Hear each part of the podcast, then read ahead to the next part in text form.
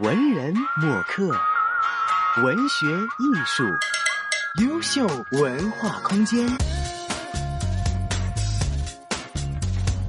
优秀帮优秀文化空间。那今天呢，子瑜呢是邀请到了台湾的文具天后陈凯西，凯西来到节目。Hello，你好。这次是一次非常难得的机会哈，为什么会来到香港呢？嗯，其实是私人行程，有一个小小的那个展览，我去看了。然后下午的时间，因为嗯这一阵子我的店里面有一些活动，然后有一些香港的朋友跟我订购了一些定制品，所以我想既然来香港了，就直接帮大家带过来，所以就来了。呃，是因为有香港的朋友非常喜欢你的一些作品，对然后呢，刚好就顺带过来。但是我知道这一次你来到香港，其实也是有一个跟喜欢你的朋友的一个见面会哈。是，那这次见面会的主题有特别定吗？嗯，其实呢，因为在二十年前是我第一次来香港，那个时候，嗯。一九九七年是嘛，对，九七年香港要回归的时候，然后今年刚好就是整整是二十年。那在这里面，很多的粉丝都事实上就是在更早之前就认识了，大概九七、九五九六、九七年就认识。那因为是年尾的关系，所以我就想，也许有一个机会可以大家做一个总整理，就是二零一七年的总整理，所以想要跟大家稍微聊一下关于。这一年来发生的事情，然后心里有什么感受？这样，嗯，我看到今天的这个见面会其实蛮特别的，就是你做了很多的小卡片，是然后有让你喜欢你的朋友去抽一些小卡片哈。为什么会特别去设计这样的一个环节呢？嗯其嗯，其实我自己是一个非常需要嗯需要协助的人，但是我通常会自己想办法让自己能够从沮丧啊，或是一些比较低潮的困境里面再重新出发。那这个小卡片呢，就是我送给自己的礼物，就是小卡片里面有一些嗯积极、正面、正向的话，然后当我失去力量的时候，我会我自己也会抽一张小卡片，然后看看卡片给我什么样的提示，或是告诉我什么样的事情。那大部分的时候，我都能够从这些小卡片的句子里面得到力量。那当然，这些小卡片里面的句子都是我自己日记里面截录下来的。一共设计有多少款？嗯，目前这一套是新的，呃，我取一个名字叫加油卡，就是自己给自己加油。嗯那嗯，这一次截截下来的精选是五十个小句子。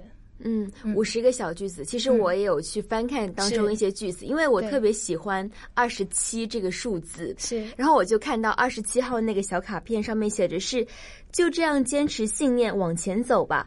再回望时，你已经稳稳远远跨过当初设下的目标。哈，是这句话是在怎么样的情境之下写的呢？嗯还记得吗？是，嗯，其实，在很多时候，我们都会觉得自己可能没有办法突破眼前的这个困境，可是呢，环境或是种种的因素逼着你，就是得往前进。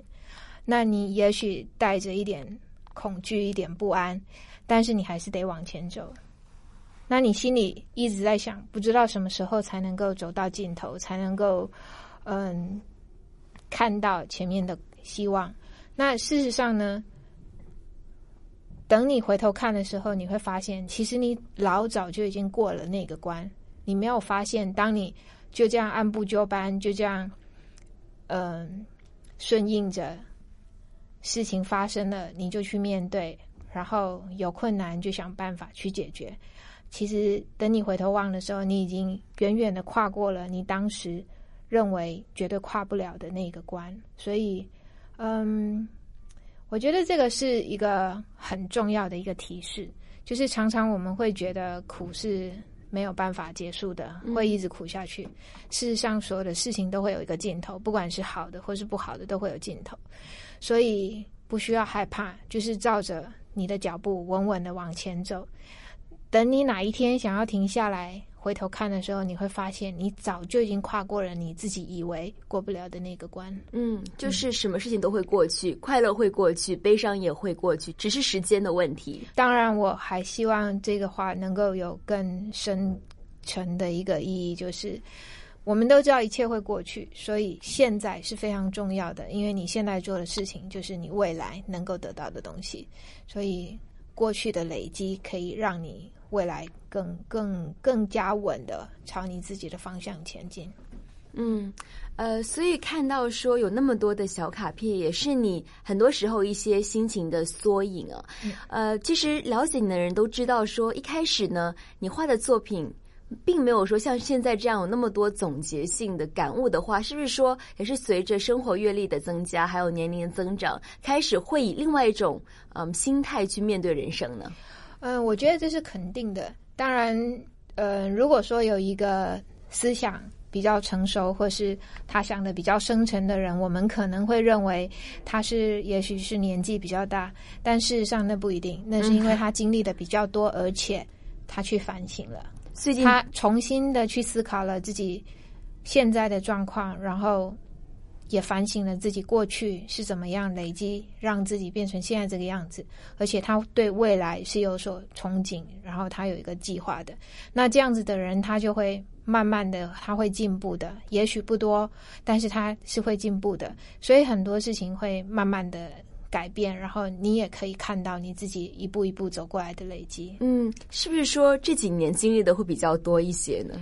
嗯，还是一路以来的累积？可以这样子说，但是嗯，其实对我自己来讲，当然是我我自己认为我自己一直都是在成长。那嗯，用不同的方式，然后不同的形态，把我所。呃，得到的新的结论或是新的体会，用不一样的方式把它呈现出来。嗯，对，这是其中的一个部分。六二一，香港电台普通话台。文人墨客，文学艺术，优秀文化空间。一开场我们就跟凯西聊一聊这一次来香港的一个旅程，然后呢，跟啊喜欢你的朋友的一些分享啊。我想很多人了解你呢，都是因为你在二十年前，就是一开始我们说的哈，你创作了一种叫做涂鸦式的文字图画的日记方式。当时呢，在台湾来说呢，是一个满新的尝试，然后呢，也有很多人喜欢你，销量也非常的好。当时有想过会有这样的一个效果啊，或者是效应出来吗？嗯，其实这是一个很有趣的事情，因为我用的是中文创作，嗯，所以其实那个时候的反应回馈很大。那因为呃，我的公司比较特别，我们公司在。嗯，只要有华人的地方就可以看到我们的东西，所以那个时候事实上不是只有台湾，是所有有华人的地方都可以看到我的作品。那在那个在那个时间也是瞬间，大家就嗯，让我觉得非常有趣的是，原来有那么多的人和我有一样的想法。呃，我并不特别，然后也没有嗯。就也不是得得天独厚或者是什么样，只是我刚好有这么一个机会，能够把我心里面想的，还有我感受到的东西，把它记录下来。那嗯，简单的讲，就是好像我只是替大家把东西写下来而已，并没有什么特别。所以其实当然当初也没有期待我想要成为什么，或是做怎么样。嗯，应该这样说好了。我当然知道我想要做什么。我想要好好的把自己的，呃，心里的感受啊这些东西表达出来，但我没有去预想它要多受欢迎啊，或者是会达到什么样的一个一个效果。对，所以嗯，我认为重点不是在于达到了什么，到到了哪里，重点是我的文字，然后我的图画，让多少人能够。借由这这些东西，能够抒发自己的心情，然后能够嗯得到一点安慰，然后有勇气能够继续往下走下去。我觉得这个才是我觉得做这件事情最重要的东西。最有意义的地方。嗯，我也看到，其实，在你设计的一些的啊、插图的绘本也好啊，嗯或者是啊、出版的一些小货品也好呢，都看到说，其实你在你画插画的附近有一些文字，当中呢还有一些是留白的地方，留给读者一些地方可以去抒发他们自己的情感哈。当时为什么会有这样的设计呢？其实，在这个是就商品面来讲啦，就是以一个日记本来讲，它如果有整本都是空白的，你可能写的欲望不高，你可能写个两天你就不会有有心再写下去。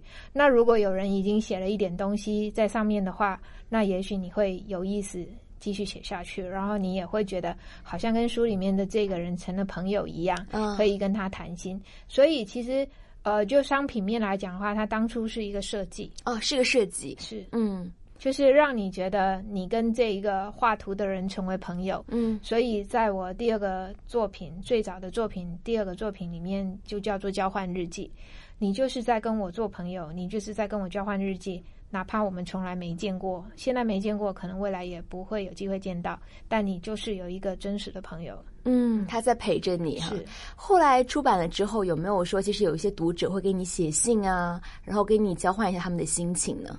嗯，当然这种回馈肯定是有的，不过我会特别的小心去做回复，嗯。就是嗯，因为我后来了解到，很多时候只是需要抒发，他并不需要你的意见，也不需要你说太多话，他只是嗯需要一个一个出口而已。嗯哼，所以呃，有太过多的互动，其实并不是太好。这个是我后来的一个很重要的一个学习。嗯，但是看到这一次当中，你有一个部分呢，也是让他们在明信片上面写下一些东西，我寄过去给你，然后你会给他们一些反馈哈。可能有一点小小的不同。其实我是要他们写东西给自己，并不是写给我。所以，我们太多的时候都是在给别人祝福，然后在为别人担忧。